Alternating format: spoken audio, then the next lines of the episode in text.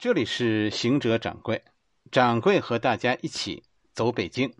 我们这一回叫看向新街口，第五十回徐悲鸿的画。护国寺这个路口啊，跟大家说，对于北京来说非常重要。这附近几乎每个胡同都住过名人，真的就是这样。以前啊，掌柜曾经跟着。跟着住在这一片的同学走过，哎，就听他们说这个门里住着谁，那个门里住谁，有时候真的是吓一跳。就是哦，那个那个谁谁谁住在这儿吗？这样的事情知道多了，你就会了解一件事：北京这个城市曾经多么深刻的改变过这个国家。从护国寺路口，如果向北走，第一个红绿灯那个路口就叫新街口。我们不去新街口了，是吧？但是就跟咱们呃遥望端王府一样，咱们站在这个路口，咱们遥望一下，很近啊。如果你走过去，大概也就是十分钟吧。哎，而且呢，而且这一路从护国寺走到新街口，这两边都是卖乐器的，特别文艺。哎，经常有有民间演奏家会在门口拉一段那种。新街口这个路口呢，其实。可以讲好久，他的东西南北，哎，都住着一个名人。咱们说说这就住在新街口这个路口的几个名人，突出一个主题就是新，新中国的新。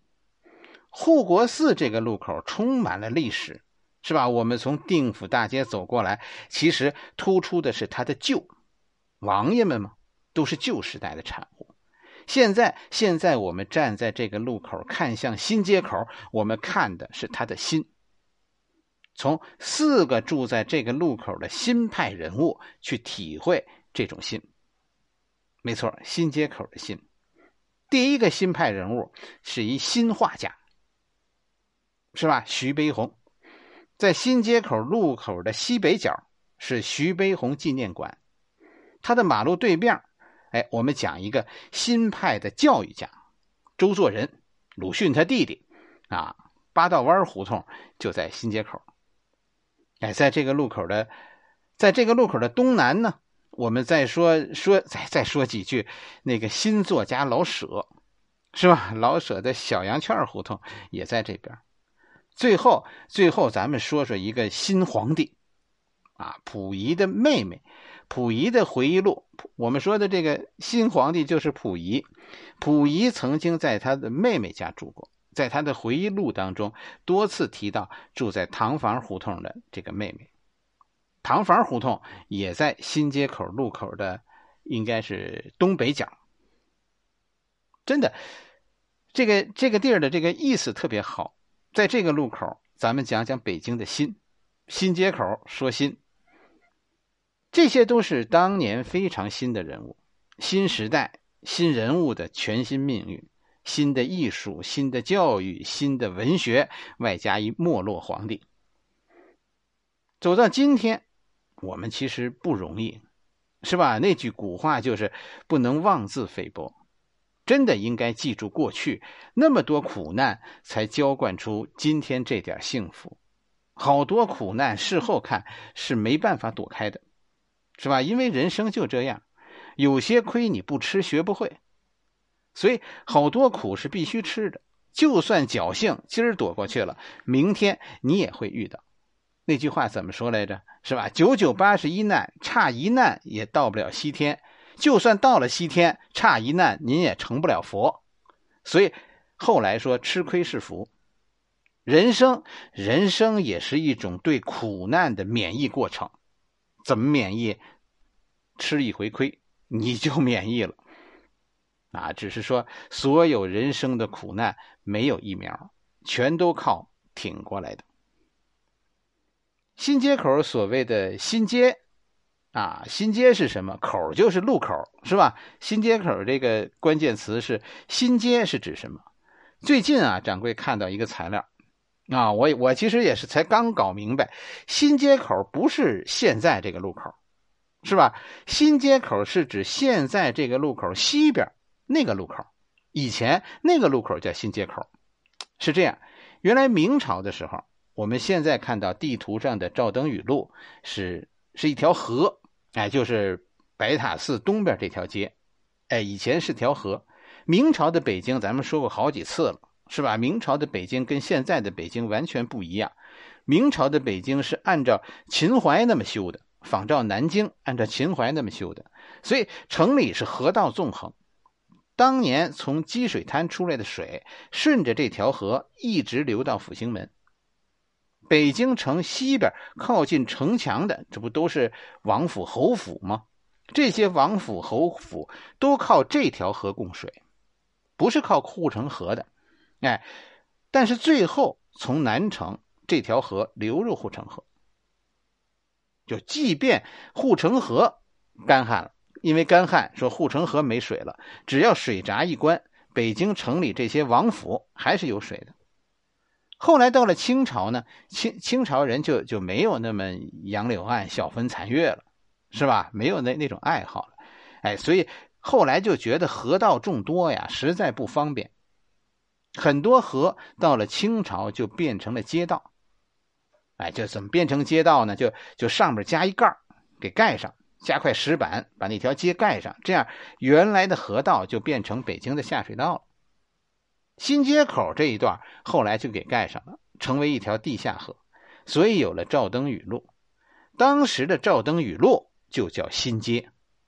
哎，以前它下边是河，这个路口因为这条街叫新街，所以这个路口就叫新街口，新街的路口。实际上，最早的新街口不是现在这个路口，而是而是在现在新街口西边那个路口，赵登禹路和哎西直门内大街交叉点那个路口。后来后来是护国寺大街继续向北修，一直修到了城墙根这样才产生了现在的新街口。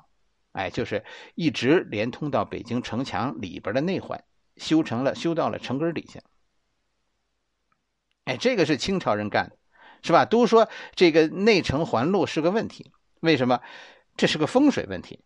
北京内城，是吧？南面是三个门：宣武门、前门、崇文门。但是北边大家注意，北边是俩门：德胜门和安定门。这样，北京没有南北方向的穿城路，因为什么？门跟门就不对着，不对着就没有穿堂风，这是以前的迷信。啊，觉得穿堂风呢就把气带走了。北京，北京是三个鼻子眼进气，两个鼻子眼出气，争的就是这一口气。哎，这不是三个眼进，两个眼出吗？而且南北方向上，南面三个门，北边两个门，门跟门不对着，不但少一个门，而且是岔开的，就没有街，没有南北方向的穿城路的。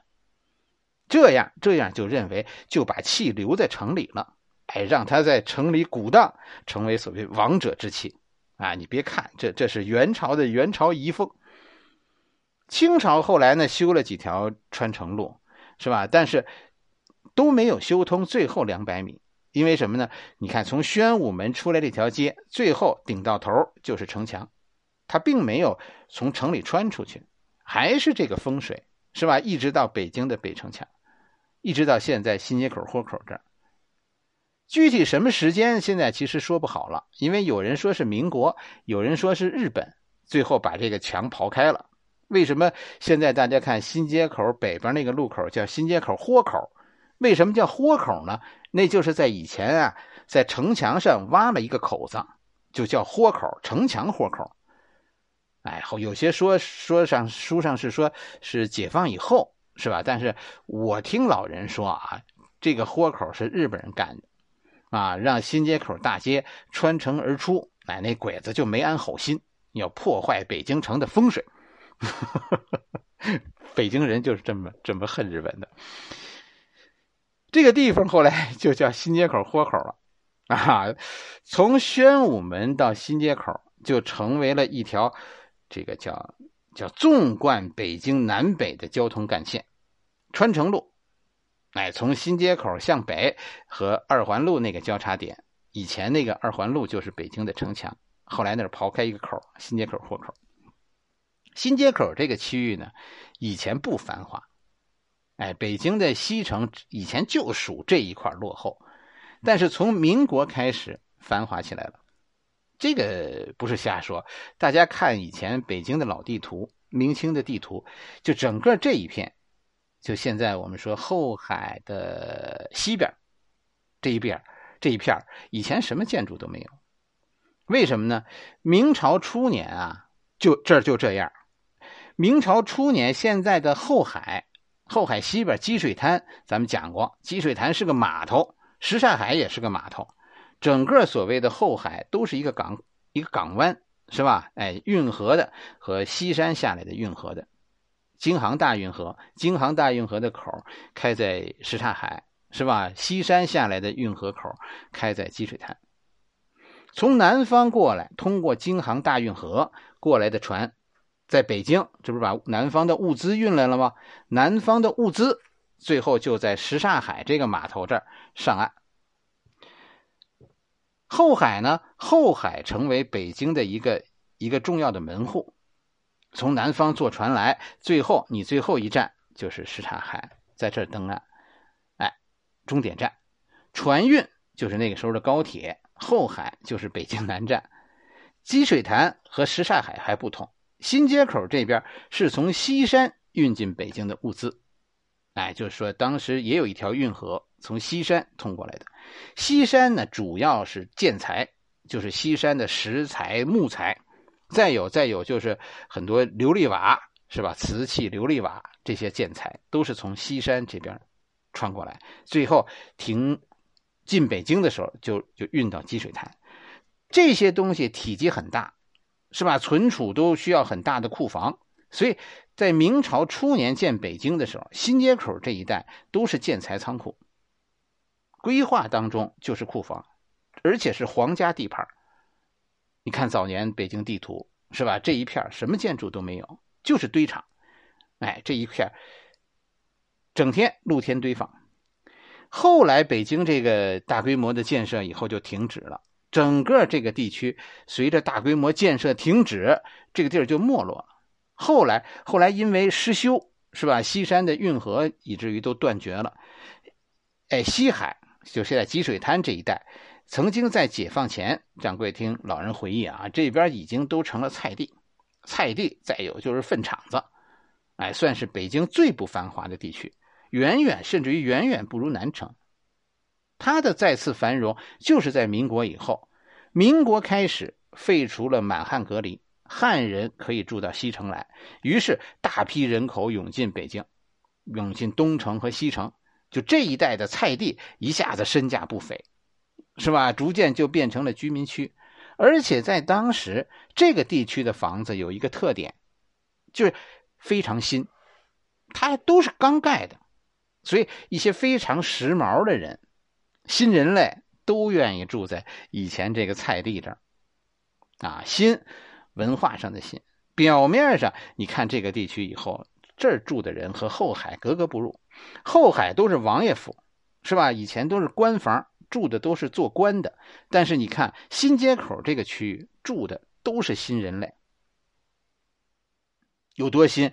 徐悲鸿这个人是法国范儿的，咱们讲的是吧？周作人是日本范儿的，老舍是英国范儿的。哎，整个这个路口推出的推突出的就是一个新。这几个人咱们都讲过，是吧？哎。掌柜本来语速就慢，在老讲同一件事儿，有时候就觉得惹人烦了。哎，这回咱们换一个角度，咱们从徐悲鸿开始讲，因为至少他的纪念馆还在，而其他几个人当年的痕迹现在已经很难找到了，或者或者根本就拆平了。徐悲鸿纪念馆为什么在这儿呢？在新街口呢？这真是个问题。您可以上网去查。你也可以就到博物馆，你问这儿的工作人员，你问问工作人员是吧？哎，问这儿的解说员，你看看他们能告诉你吗？我觉得很可能会让你失望，因为道理很简单，这个地儿跟徐悲鸿一点关系都没有。这个故事关于为什么徐悲鸿纪念馆在现在这个位置，这个故事我是听老罗他妹妹给我讲的，是吧？就是咱们那个那个收付费节目里那老罗，是吧？他妹妹曾经是这儿的工作人员。徐悲鸿原来住哪儿呢？原来住在北京站那边，老北京站。他的纪念馆最初也定在那边。徐悲鸿故居就是徐悲鸿纪念馆。五三年吧，啊，徐悲鸿五三年去世以后，他的夫人廖静文就把徐悲鸿的作品还有收藏的那些东西都都捐给了国家。徐悲鸿的遗愿就是捐给国家。这样，在原来他住的地方，北京站那边准备建一个博物馆，这是北京第一个为个人建立的博物馆。当时争议非常多。因为什么？因为徐悲鸿不是所有人都都能理解的，是吧？他那个法国范儿，至今我们都理解不了。肯定说有比他更主旋律的人，但是是主是总理周总理当年力排众议，说一定得给建。那咱们这小声说，是吧？我觉得这里边有点个人关系，是吧？总理跟徐悲鸿有一个共同点，他们都是留法那一批的。徐悲鸿是留学法国的，总理也是留法的，但是这个争议呢，没过多久就就解决了。五六年，五六年当年规划呢建北京火车站，就是现在的北京站。刚建立这边刚打算建立纪念馆，这个地儿就面临拆迁，要给北京站让地儿。其实呢，建一个博物馆挺麻烦的。到五六五三年批准，到五六年的时候，这纪念馆还没建好呢。一开始，咱们中国的第一条地铁啊，就是北京原来地铁的一号线，一开始是是苏联人设计的。大家看看莫斯科的地铁站，是吧？那个时候按照莫斯科人的想法，地铁站和火车站是一样的，所以征地面积非常大，在地面上要建一个很大的车站。徐悲鸿纪念馆这样就被国家征地了。可是到了后来，到了六几年，真正修这条地铁的时候，是吧？就是咱们咱们自己的图纸，你看看现在的地铁一号线，哎，那个地表的车站就很小了。所以徐悲鸿这个地儿，这个修火车站没用上，以后修地铁又没用上。但是因为两次被征地，所以这个纪念馆当时已经撤销了。以后你就说徐悲鸿这人的人缘，啊在那个时代，他的作品就一直到处搬，连个落脚的地儿都没有了。最后是在新街口这个地方，当年这儿有这么一块空地，很小很，掌柜很小的时候，我我记得当年这儿以前啊是新街口浴池，啊，可能是那块地，我不确定啊。后来是怎么回事呢？是这个廖静文被平反。廖静文就开始跑她老公这个事儿，最后就把就把这块地跑下来了。这是文化部下属的一块地，就给了他了。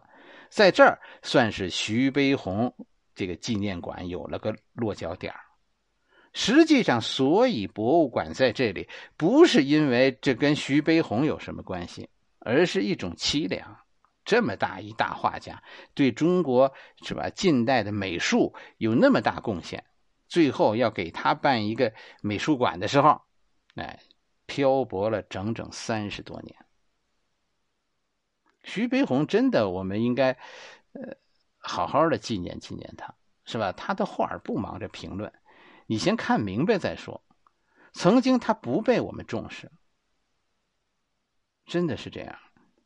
他的故事咱们以前讲过，是吧？他的我记得讲谁的时候提到过，是吧？他的几次婚姻。那一代人，我跟你说，心脏比咱们大，那 真的是那一代人的心脏比比咱们大。他们曾经经历的那些事儿啊，哎呦，真是我们要是打过那个疫苗，今天这事儿都不叫事儿啊，肯定都是我们现在根本不愿意经历的。真的，他们在我们看来，很多时候已经到了自己没事找事的那种程度。其实看懂了，你才明白，他们也不愿意。而是躲不开，婚姻问题可以说好多，但是最近不愿意讲这些了。呃，我现在觉得没什么可以大惊小怪的。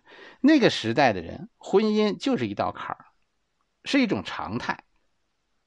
婚姻出现问题是一种常态，婚姻是一个时代的标志，它的稳定，尤其是作为一种社会现象，这背后其实是一种文化力量。不是徐悲鸿的婚姻有问题，而是那个时代几乎所有的人他们的婚姻都有问题。因为什么？因为当时的文化出现了问题。主流文化存在，这个时代与主流文化相适应的婚姻就稳定；缺少主流文化，这个时代就动荡。这里的人都动荡啊，老公都四海漂泊，夫妻都聚少离多。你说那个婚姻怎么维系？以前讲过了，是吧？我觉得也也没有特别需要补充的。这种事看得惯，嗯，也可以看不惯，但是跟你没关系。如果我们不追求道德上的统一，不追求人生所谓统一的幸福，同一个模板的幸福，而是承认每个人都有自己的幸福，你你就你就不用看着别人不顺眼，也不会觉得他们不幸福。总之这件事，以后啊，掌柜懒得讲，因为越来越觉得和别人无关。讲徐悲鸿呢，还是回过头来，咱们看看徐悲鸿的几幅画。